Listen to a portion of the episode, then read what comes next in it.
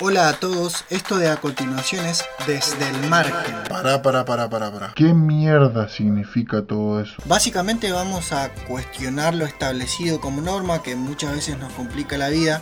Ojo, lo que hablemos acá no será la verdad, de hecho no creemos en eso, solo vamos a ejercitar el cuestionamiento, vamos a encontrar algunas herramientas de control y otras que simplemente nos cagan la vida. Desde el margen. Buenas, ¿cómo estás? Iniciamos el capítulo 11 ya. Con, eh, vamos a estar continuar hablando de la filosofía medieval que la abrimos la semana pasada.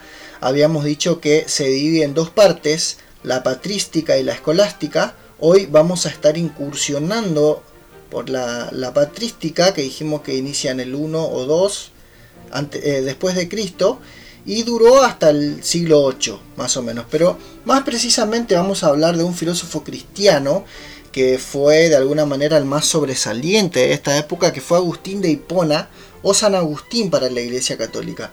Agustín nace en el año 354 en Tagaste, eh, actualmente Argelia, al norte de África. Eh, fue hijo de Patricio, un pagano de, posición relativamente buena o acomodada, y de Mónica, una cristiana que también posteriormente pasaría a ser Santa Mónica, quien intenta a toda costa convertir a Agustín, que por ese entonces no quería saber nada de la religión, porque él ya había leído la Biblia, el libro, libro sagrado de los cristianos, pero no encontró las respuestas que estaba buscando. Eh, Agustín a lo largo de su obra habló de, muchos temas, ¿sí? Eh, pero hoy ya que estamos con, el tema de la filosofía medieval vamos a seguir con esta línea. Supongo que en un futuro podremos retomar sus, escritos y, abordarlos desde otro ángulo. Eh, Agustín tiene un libro que es uno de los más conocidos que se llama Confesiones, que es justamente eso, sí, es como, como un registro de cómo fue su proceso de conversión al cristianismo. Es como una autobiografía o algo así. Nos cuenta que había tenido una juventud bastante alocada a nivel sexual. Era como, como un, típico rebelde, ¿sí?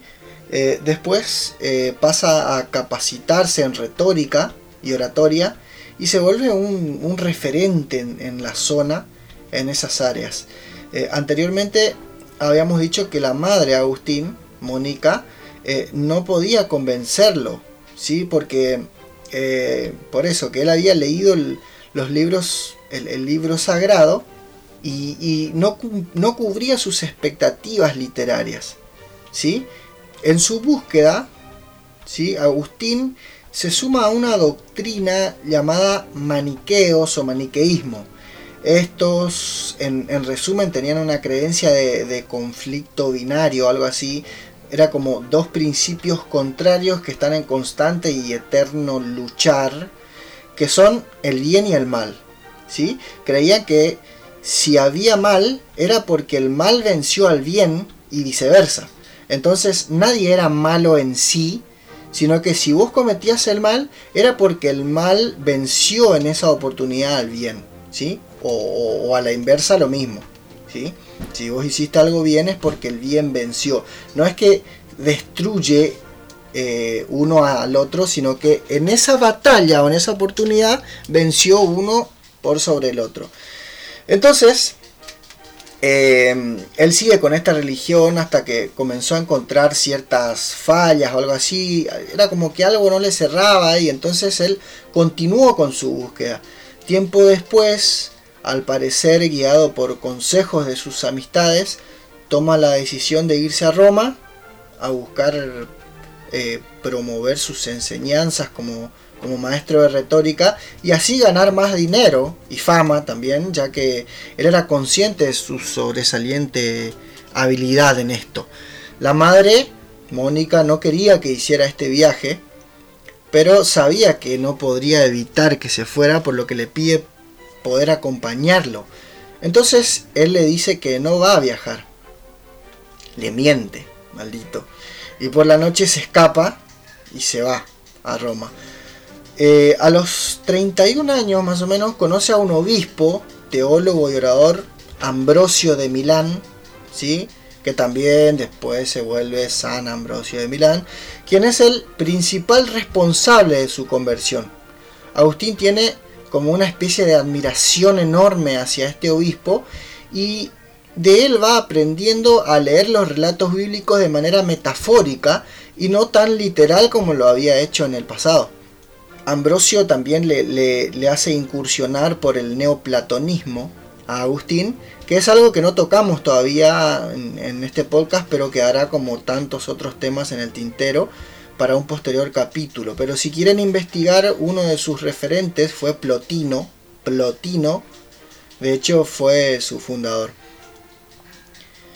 Em, bueno, esta noticia, ¿sí? la de la conversión de, Agustín, llena de alegría y satisfacción a Mónica, que después de eso decide irse a Italia para poder estar con su convertido al cristianismo hijo Agustín.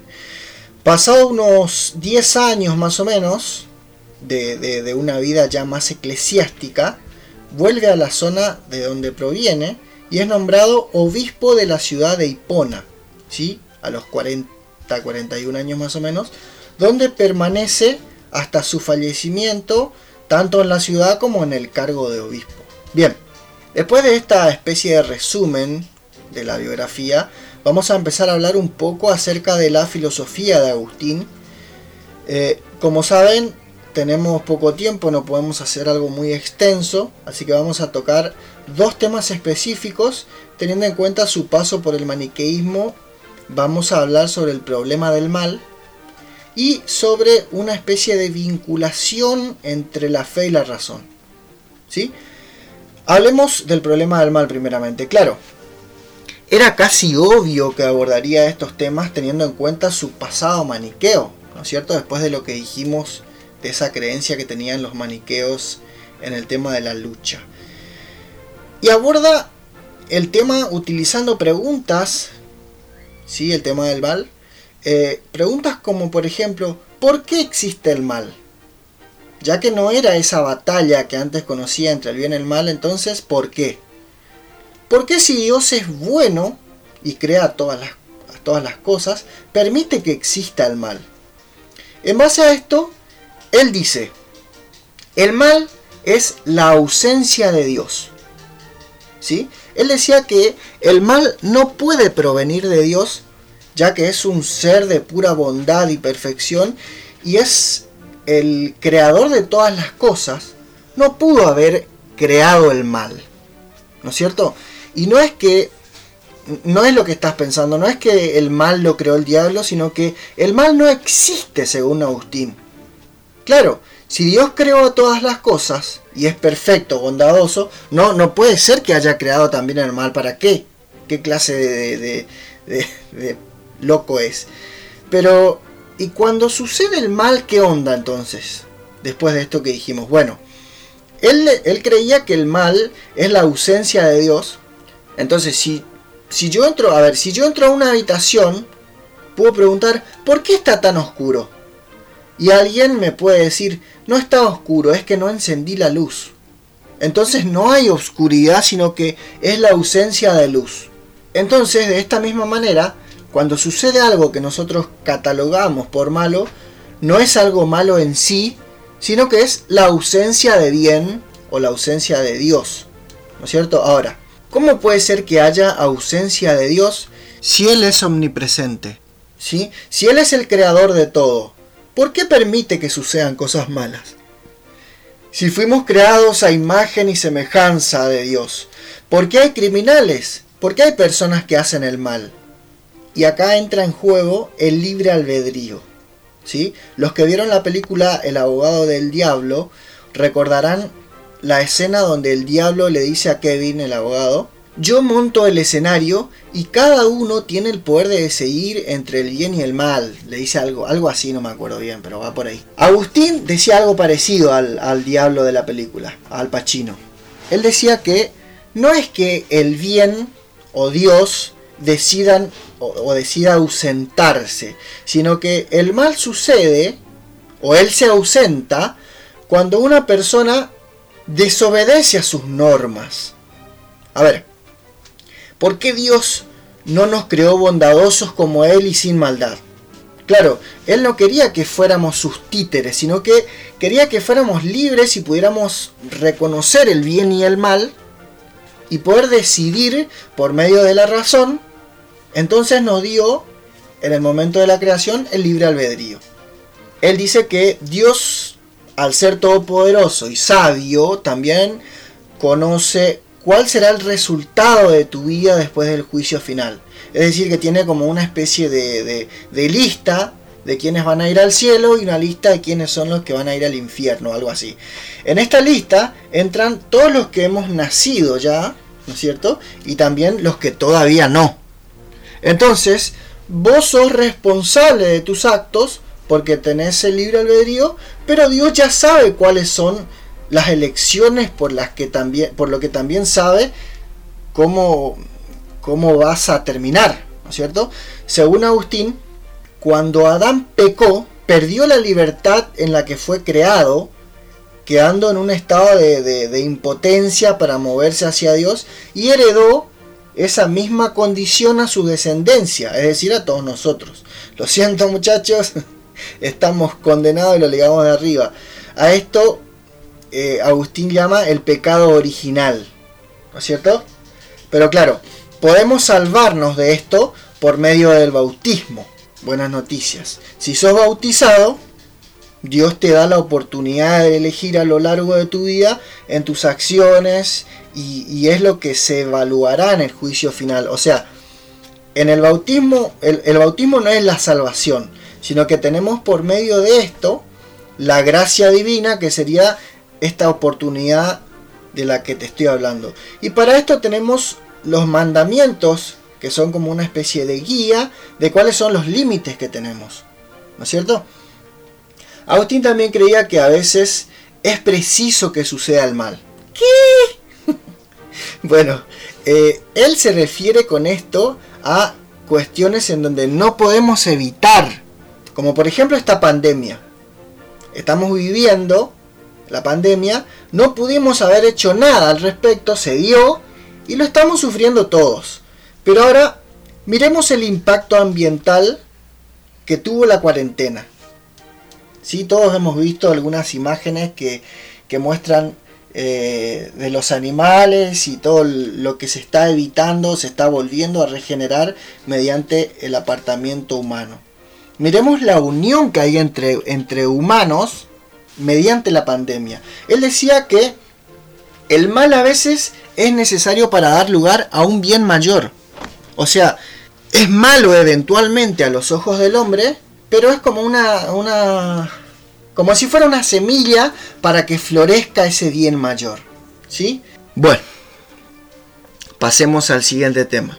Una vez escuché una frase en una especie de discusión entre un religioso y un pensador filósofo, si no me equivoco, no, me acuerdo bien la proveniencia de la frase, pero sí me acuerdo de esto que, había dicho el religioso al, al filósofo. Le dijo, la fe comienza donde acaba la razón. Es decir, que sería algo así como que son cosas diferentes y no conviven. ¿No es cierto? Bueno, Agustín pensaba que estaban relacionadas y de hecho eran necesarias, necesarios ambos para comprender a Dios. Él decía que para comprenderlo era necesaria la fe, pero que no era suficiente, sino que necesitaba como esa especie de complemento para poder alcanzar la sabiduría última. De hecho, él creía que si hay fe y no hay razonamiento, es donde se da la herejía, que por entonces habían varias corrientes como los maniqueos, que es a lo que él formó parte en el pasado, los arrianos, los donatistas, etc. Entonces, para Agustín, si tu interpretación de la Biblia es diferente a lo que, a lo que dice la Iglesia Católica, sos un hereje. ¿sí? Pero esto no quita que tengas fe, pero sí significa que tu, tu racionamiento o razonamiento está errado. Guiño, guiño. ¿Sí?